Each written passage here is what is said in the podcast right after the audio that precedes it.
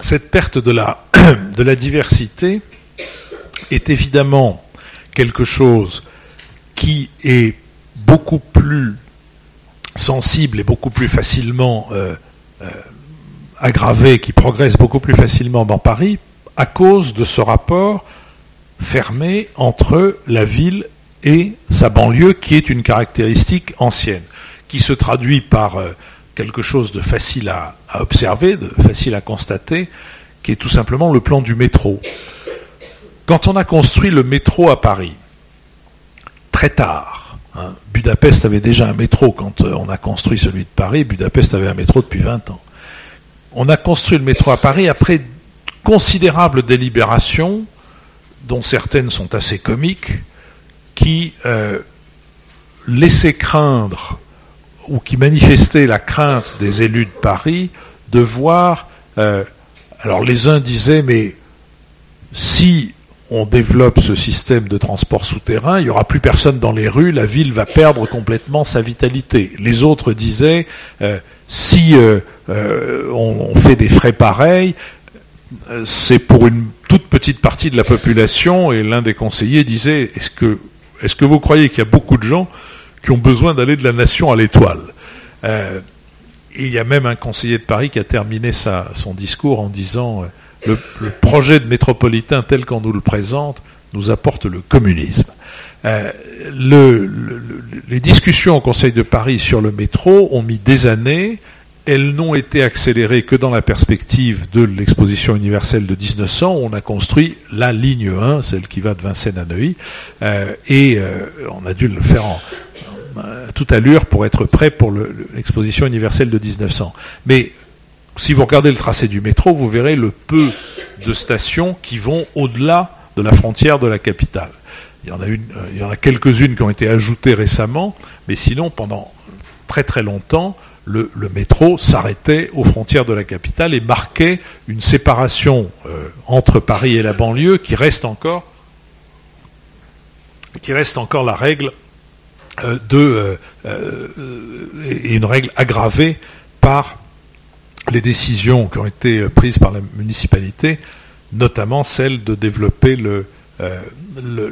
sur la rive gauche une sorte de Paris-Plage permanent qui rendra de plus en plus difficile la pénétration dans Paris euh, des, euh, des, voitures qui viennent de la banlieue. Mais je m'aperçois qu'il est déjà 10 heures moins le cas et que donc je voudrais rapidement, avant que vous puissiez euh, manifester d'éventuelles questions, si, si j'ai réussi à me réveiller, à vous réveiller comme en, me réveillant, ce, ce que je crains pour cette ville, et ce qui me paraît déjà à l'œuvre, c'est ce processus de venisification, si le mot pouvait exister, qui euh, se traduit, comme je le disais tout à l'heure, par le fait que la ville devient de plus en plus un décor et de moins en moins un endroit où où la vitalité se manifeste dans euh, les domaines culturels, économiques, politiques euh, les plus divers.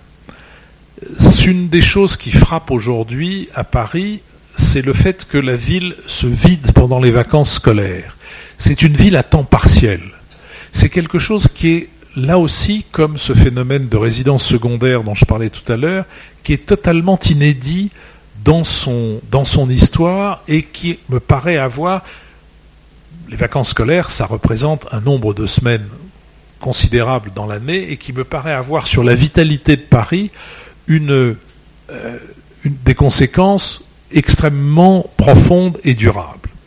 Euh, cette euh, venisification, cette transformation de la ville en décor est évidemment favorisée par le succès touristique. L'année dernière, il y a eu à Paris deux touristes pour un habitant.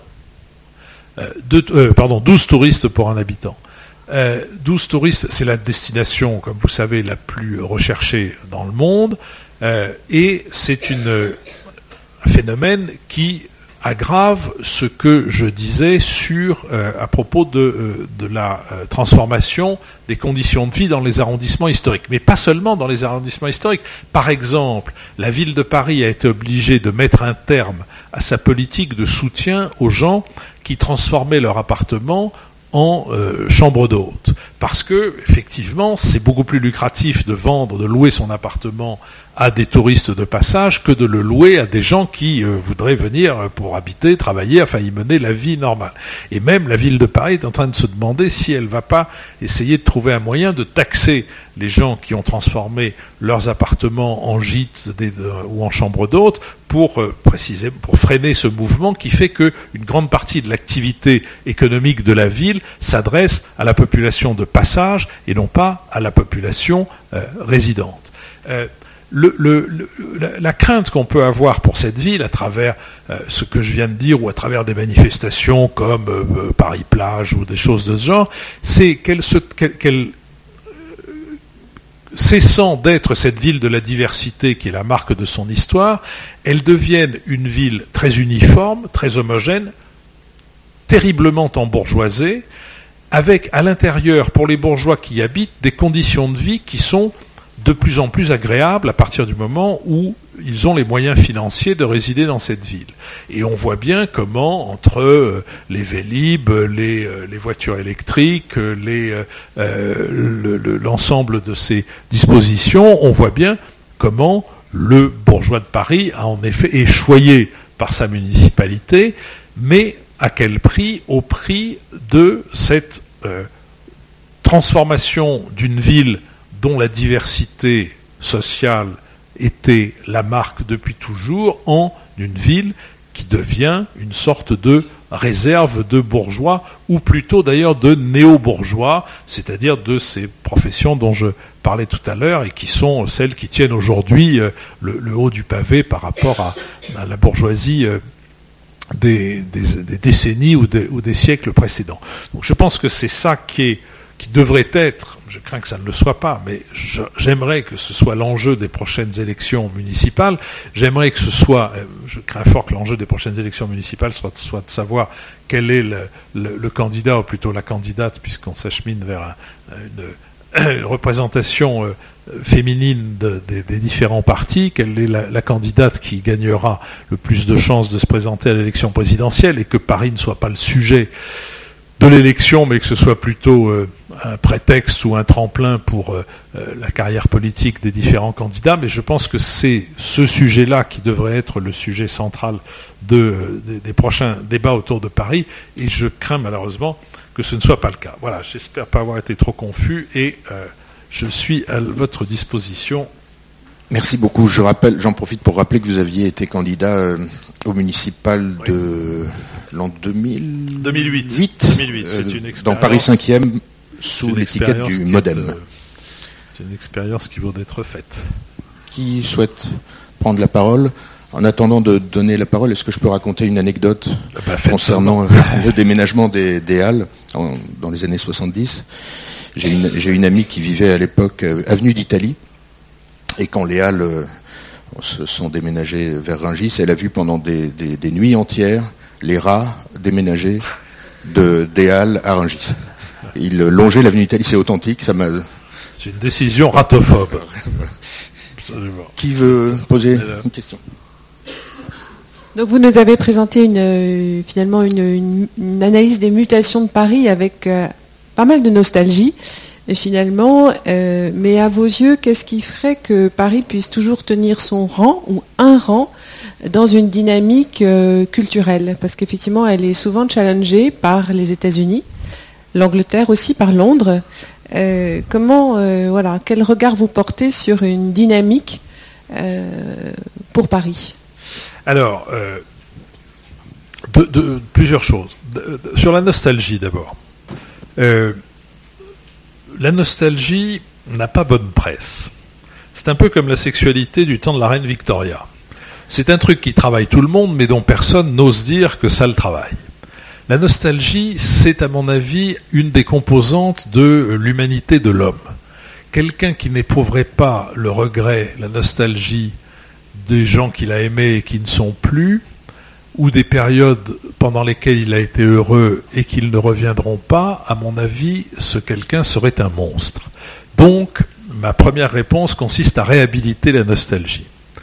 Euh, la deuxième est de dire que cette, euh,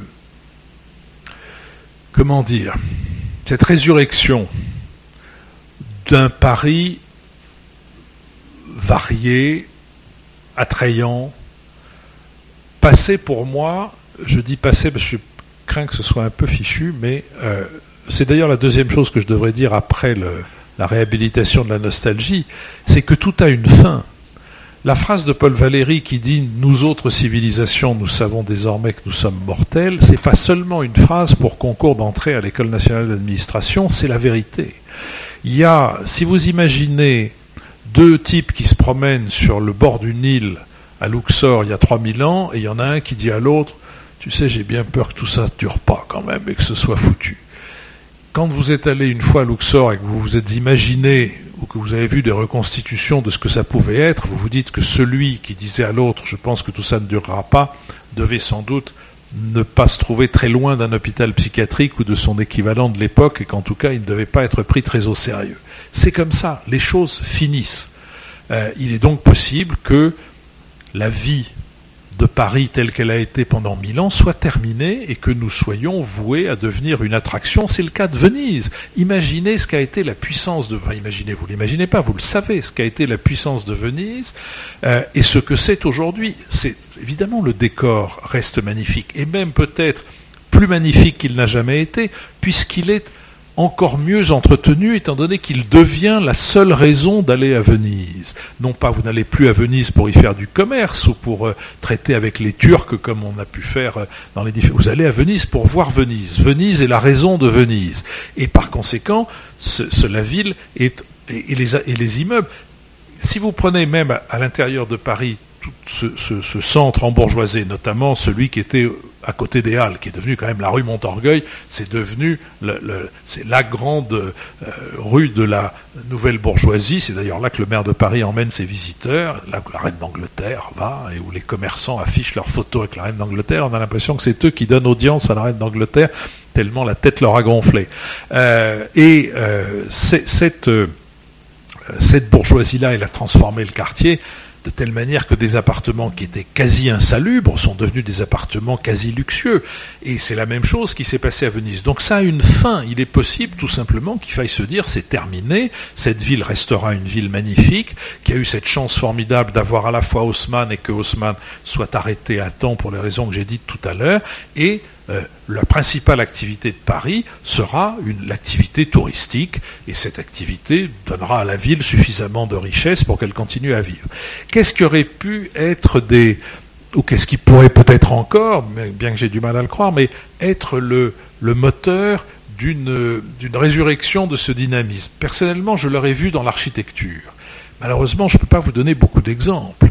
Euh, et je pense que parmi vous, ceux d'entre vous qui sont parisiens, quand ils voient arriver le célèbre cousin de province ou le correspondant étranger de leur fille ou de leur fils, et qu'il s'agit de leur montrer les bâtiments contemporains euh, à, Paris dont ils sont fiers, je ne suis pas sûr que vous ayez beaucoup de choses à leur montrer. Moi, personnellement, une fois que je leur ai montré l'Institut du monde arabe, je dis, bon, on va aller voir le Louvre. Euh, ou je les emmène dans le 9e arrondissement, voir les anciens hôtels particuliers du 19e ou du 20e ou des endroits de ce genre. Alors, le problème de la taille de Paris, cette toute petite ville de 100 km dont je parlais tout à l'heure, c'est que le foncier y est extrêmement occupé et qu'il n'y a pas beaucoup d'endroits dans lesquels on puisse construire quelque chose. On peut encore le faire, par exemple du côté des Batignolles ou euh, dans, dans certains autres, sur certaines autres emprises qui étaient celles de la SNCF. C'est ici qu'on pouvait le faire, c'est dans ce quartier du 13e arrondissement que le foncier a été euh, le, plus euh, euh, facile à libérer et a d'ailleurs été de fait le plus libéré. Qu'est-ce que vous voulez? Si vous connaissez, si ça vous arrive à vous-même ou si vous connaissez autour de vous des gens qui emmènent leurs cousins de province voir la grande bibliothèque, bah, vous faites partie, me semble-t-il, des exceptions. Donc c'est ça qu'on a raté et, je ne vois pas très bien, peut-être je me trompe, je n'espère rien d'autre évidemment, mais je ne vois pas très bien comment on pourrait récupérer cette, euh, euh, ce, ratage. Pour le reste, les activités culturelles ne sont pas des activités, euh, me semble-t-il, qui peuvent être détachées du reste du dynamisme d'une ville ou, d'un pays. Et que donc, on peut multiplier un certain nombre de manifestations qui sont tenues à bout de bras par l'argent public, mais comme malheureusement le montrent les études du ministère de la Culture, qui n'est pas suspect d'être culturophobe, euh, ce sont des activités qui concernent, un milieu, extrêmement incestueux. Plus de la moitié des théâtres publics euh, ont, ont, comme public des gens qui sont des cultureux et qui d'ailleurs ne payent pas leur place ou qui payent des, toutes les réductions euh, qui sont liées euh, au, métier. Donc c'est un système qui fonctionne en vase clos, c'est un système qui ressemble à la, je suis navré d'avoir une comparaison une nouvelle fois pessimiste, mais qui ressemble à la fin de l'Empire romain, c'est-à-dire le clientélisme, où euh, on, cet exemple de, des théâtres occupés euh, à, plus de la moitié par des gens qui sont, euh, du milieu euh, est une des illustrations de ce, clientélisme. Donc je, ne, vois pas par quel bout, je ne vois pas quelle activité économique peut reprendre à Paris qui pourrait traîner ça. Le tourisme, c'est beaucoup trop tentant. Ça rapporte. Les marges dans le tourisme sont des marges vraiment tout à fait importante, avec un minimum, à part l'hôtellerie elle-même, qui est un métier fatigant, et dont la marge est moins grande, mais tout, les, tout ce qui est autour, et on connaît euh, le, comportement des touristes, on l'a, évidemment, on a tout intérêt à l'analyser, le touriste est quelqu'un qui, en moyenne, reste trois jours et deux nuits. Il dépense à peu près l'équivalent de. Il dépense euh, grosso modo 600 euros par, euh, euh, par personne. C'est une dépense qui est structurée de la manière suivante le moins possible pour le logement. Donc en général, ils vont, soit ils logent à plusieurs dans une chambre, soit ils vont s'installer en banlieue ou dans des petits hôtels ou des choses de genre. Le moins possible pour la nourriture. C'est-à-dire que le touriste qui vient à Paris mange du fast-food. Quand même paradoxal, mais c'est comme ça. Euh, le bistrot canaille n'est pas l'attraction euh, du, touriste. Et l'essentiel de la dépense, ce sont les souvenirs. Et les souvenirs, c'est ce que je disais tout à l'heure, du t-shirt à la robe de Saint-Laurent quand, quand, on en a les moyens. Enfin, les gens qui s'achètent des robes de Saint-Laurent, à mon avis, ne sont pas ceux qui ne restent que trois jours et deux nuits. Donc, cette, il n'y a, pas besoin d'être euh, faire des études de sociologie. Vous, vous allez au carrousel du Louvre, et puis vous voyez ce que sont les boutiques et les restaurants qui sont au carrousel du Louvre. Et c'est là où les choses se passent. Moi, je me suis amusé dans le premier livre que j'ai écrit sur Paris. Je suivais les touristes. Comme j'ai une carte de presse, je rentre et je sors des musées sans avoir à, payer ni à, montrer patte blanche. Donc je repérais des touristes dans une file d'attente, je les chronométrais, je les photographiais, je les chronométrais, et puis je les suivais ou je les retrouvais après pour aller voir combien de temps ils passaient dans la file d'attente, dans le Louvre à regarder les œuvres et dans les boutiques. Et quand ils étaient dans le Louvre, qu'est-ce qu'ils allaient voir? Eh bien, ils vont voir la même chose. Ils vont voir les esclaves de Michel-Ange, la victoire de Samothrace, la Vénus de Milo, la Joconde, et quand ils sont asiatiques, et plus précisément coréens, la liberté guidant le peuple de Delacroix, qui est maintenant euh, à Lens euh, au Louvre, mais parce que c'est l'image que les étudiants coréens qui se sont à de multiples reprises révolté contre la, dictature militaire qui a longtemps régné sur la Corée du Sud, c'était l'image qui leur servait d'image de, ralliement. Bon, ils passent plus de temps dans la file d'attente que au musée lui-même, et ils passent plus de temps dans les boutiques que dans le musée et dans la file d'attente. Alors, le ministère de la Culture, euh, les services euh, officiels appellent ça du tourisme culturel. Bon, c'est à peu près comme si, euh, je reviens de l'Aveyron où j'étais hier, la vache qui était dans mon pré, j'appelle ça euh, une activité qui était en train de bronter l'herbe du pré, j'appelle ça une activité gastronomique. Euh, c'est certain qu'elle se nourrit. Mais c'est une et, en plus là-dessus, la statistique est une pure blague. Par exemple, on vous expliquera le succès de Beaubourg en vous disant il y a, je sais plus, je sais jamais si c'est 2 ou 5 millions de visiteurs, mais ça n'a pas d'importance. Sauf que si vous allez regarder de près, évidemment, du succès de Beaubourg, on déduira le succès du musée d'art moderne qui est dans Beaubourg. Si vous allez regarder de plus près, on comptabilise comme visiteurs de Beaubourg tous les gens qui montent en haut pour voir la vue. Tous les étudiants qui vont à la BPI, et quand on sait la crise des bibliothèques universitaires, ça en fait beaucoup, tous les employés de Beaubourg qui rentrent et qui sortent, et d'ailleurs aussi tous les étudiants qui rentrent et qui sortent, parce que ben, moi j'en ai marre de lire, et ils vont boire un café ou euh, prendre l'air ou fumer une cigarette dehors. Et je dois dire d'ailleurs que l'interdiction euh, du tabac à l'intérieur des locaux a beaucoup fait pour la fréquentation de Beaubourg. Chaque personne qui sort fumer une cigarette est comptée à chaque fois comme un visiteur et par conséquent, on en déduit les choses les plus fâteuses sur la fréquentation. Sauf que si vous allez bêtement au musée d'art moderne de Beaubourg pour votre propre plaisir, vous n'êtes jamais gêné. Il n'y a personne. Sauf, il n'y a du monde en France que pour les expositions temporaires. Là, c'est une chose très extraordinaire. Il y a une phrase magnifique de mon confrère Alain Chiffre qui dit À Paris, les choses marchent parce qu'elles ont du succès. C'est une des phrases les plus profondes qu'on ait pu prononcer sur euh, les, activités culturelles dans Paris. Euh, il y a eu un dessin de Sampé d'ailleurs qui était formidable. La première grande exposition permanente, pardon, provisoire à avoir euh, marché, c'était l'exposition Toutankhamon, au milieu des années 60. Et tout le monde avait été très surpris. Ensuite, il y a eu une exposition Picasso, qui a eu encore plus de succès. Alors, Saint-Pé avait fait un dessin en trois euh, étapes, l'une au-dessus de l'autre. La première, on voyait tout en camon, une flèche avec une grande file d'attente. La deuxième, on voyait Picasso, une flèche avec une encore plus grande fiche d'attente. Et la troisième, on voyait une encore plus grande fiche d'attente avec juste une flèche. Et effectivement, je pense que c'était une. Il avait saisi admirablement le, mouvement d'intérêt pour les expositions. Mais pour le reste, et d'ailleurs, j'ai développé ça dans, ce, premier livre sur Paris que j'ai écrit il y a une quinzaine d'années. Euh, si vous allez au Louvre, c'est très amusant de, faire de l'observation participante comme ça. Vous vous installez, par exemple, dans la salle où il y a les Rembrandt. Vous êtes tranquille. De chaque côté d'une des portes qui entre les deux salles où il y a des Rembrandt, il y a les deux Vermeer du Louvre, la dentelière et l'astronome, qui font 13 euh, cm à peu près sur, euh, sur 25, qui sont de part et d'autre de, la, porte, enfin il n'y a pas de porte, mais de l'ouverture. Et vous voyez les gens passer entre deux Vermeer sans se rendre compte de quoi que ce soit, parce que c'est c'est pas là qu'il faut aller il faut aller voir les œuvres dont j'ai parlé tout à l'heure, et là devant lesquelles, en effet, euh, c'est-à-dire euh, aller au Louvre, voir la Joconde, rester simplement un quart d'heure dans la salle où il y a la Joconde, c'est vous étouffez littéralement devant la quantité de gens qui arrivent et qui ont sorti leur appareil de photo avant même d'avoir vu la Joconde.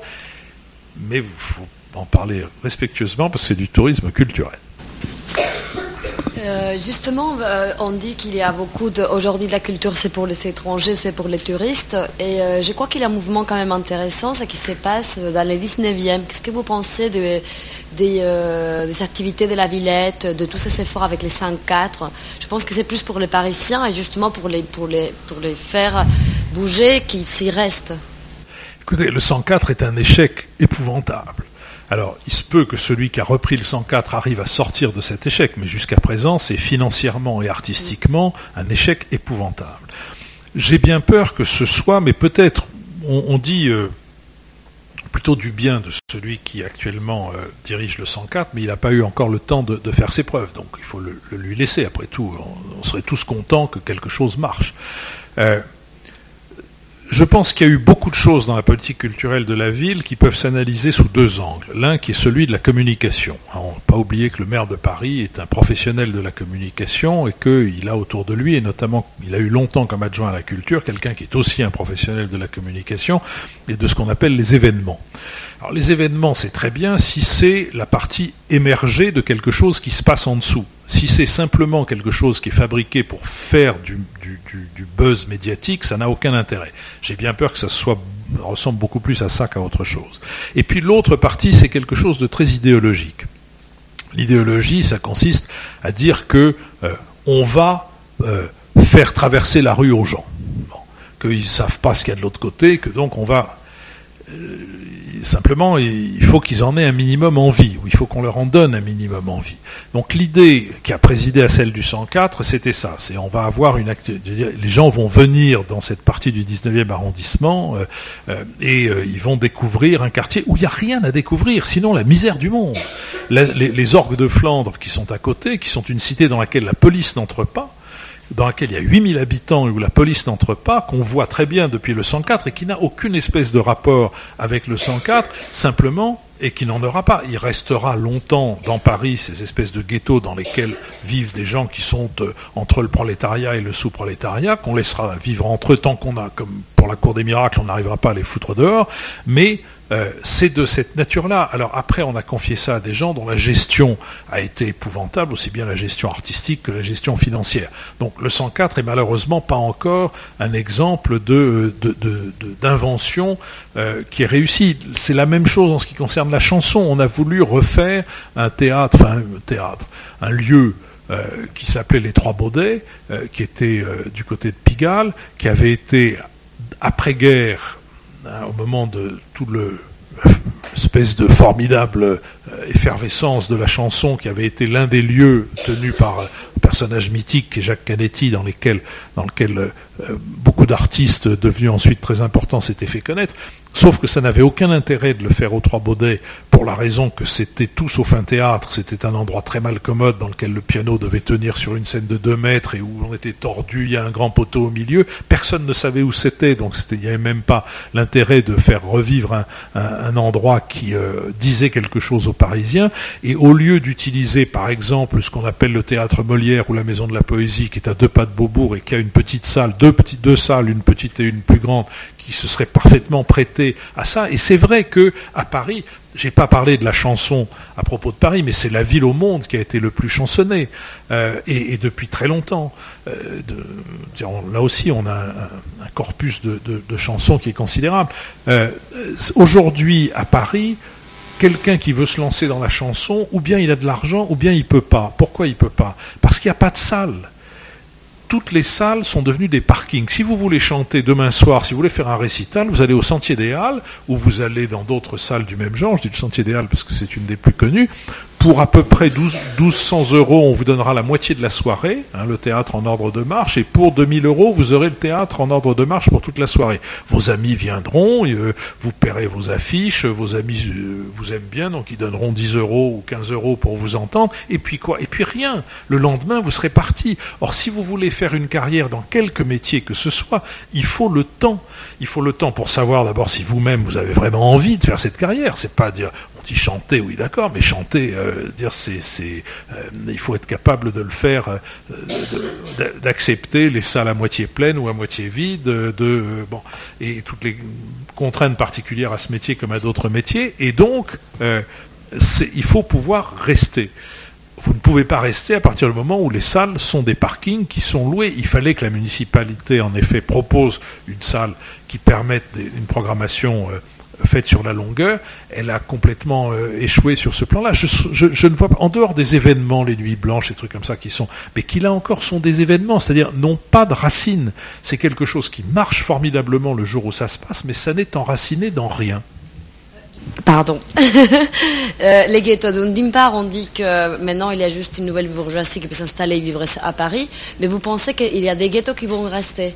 Par exemple, la goutte d'or restera la goutte d'or. Ah non, la goutte d'or restera pas la goutte d'or. La goutte d'or, c'est déjà transformé. La goutte d'or, c'est beaucoup plus facile à transformer parce que ce sont la Goutte d'Or, c'est un ancien quartier qui est un quartier qui a toujours été un quartier d'immigration. D'ailleurs, c'est très drôle d'étudier les différentes populations qui, se sont installées à la Goutte d'Or. Ça a commencé par les Allemands, à l'époque où les Allemands étaient pauvres et où c'était eux qui vidaient les poubelles à Paris. Ah, c'était le bon temps.